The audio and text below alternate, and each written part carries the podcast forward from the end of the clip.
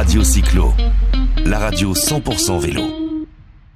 L'image que je retiens de ce 119e Paris-Roubaix, ce n'est pas paradoxalement le visage triomphant du néerlandais Dylan van Barle à Roubaix, même s'il a été remarquable en tout point. Non, je préfère ressortir le bonheur d'un homme de 58 ans qui attend le vainqueur sur la pelouse du stade Vélodrome de Roubaix. Le bonheur de Dave Braceford, le sorcier britannique qui avait connu tous les triomphes dans le cyclisme, sauf sur Paris-Roubaix. D'ailleurs, Dylan van Barle n'effectue même pas son tour de gloire supplémentaire sur la piste du Nord. Met pied à terre aussitôt la ligne d'arrivée franchie pour se jeter dans les bras de son directeur sportif. Dave Brailford attendait ce moment depuis 12 ans. Le Tour de France était son domaine où Geraint Thomas et Bradley Wiggins étaient rois. Forte de sept grandes victoires, l'écurie britannique Sky puis Ineos les Grenadiers s'étaient attaqués bien sûr à l'enfer du Nord mais sans succès jusqu'à présent. En recrutant le jeune Hollandais Dylan Van Barle il y a quatre ans, simple équipier chez Cannondale, l'entraîneur britannique ne savait pas que sa jeune recrue soulèverait un jour le pavé du vainqueur en 2022, après une démonstration tactique de son équipe et près de deux minutes d'avance sur ses adversaires. Car au milieu des nuages de poussière des plaines de Picardie et sous le soleil, Porté par un public en folie, Dylan Van Barle a réalisé la course parfaite. Ses coéquipiers ont d'abord semé la panique dans le peloton avec une magistrale bordure à la flahute qui a piégé la moitié du peloton.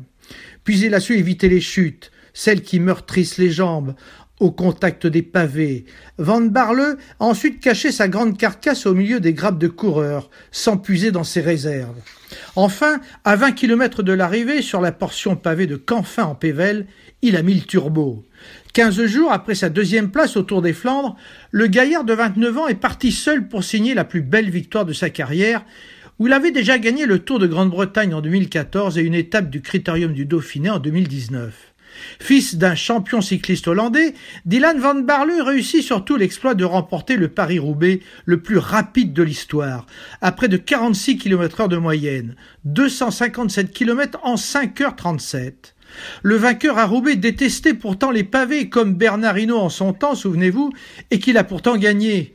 Mais grâce à un matériel révolutionnaire par rapport à Peter Post, 45 km heure tout de même en 64, ou même Van Avermaet en 2017, Dylan Van Barle a dansé sur les 55 km de pavés, avec notamment des pneus tubeless, sans chambre à air et plus larges, qui amortissent considérablement les chocs.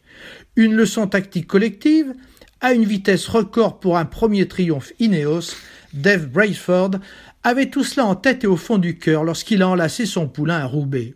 Dylan Van Barle est entré dans la légende des Paris-Roubaix en ce dimanche de Pâques et Dave Brayford, déjà directeur de la performance à la Fédération anglaise de cyclisme, inscrit lui aussi son nom dans le Gotha des faiseurs de champions. Radio Cyclo, la radio 100% vélo.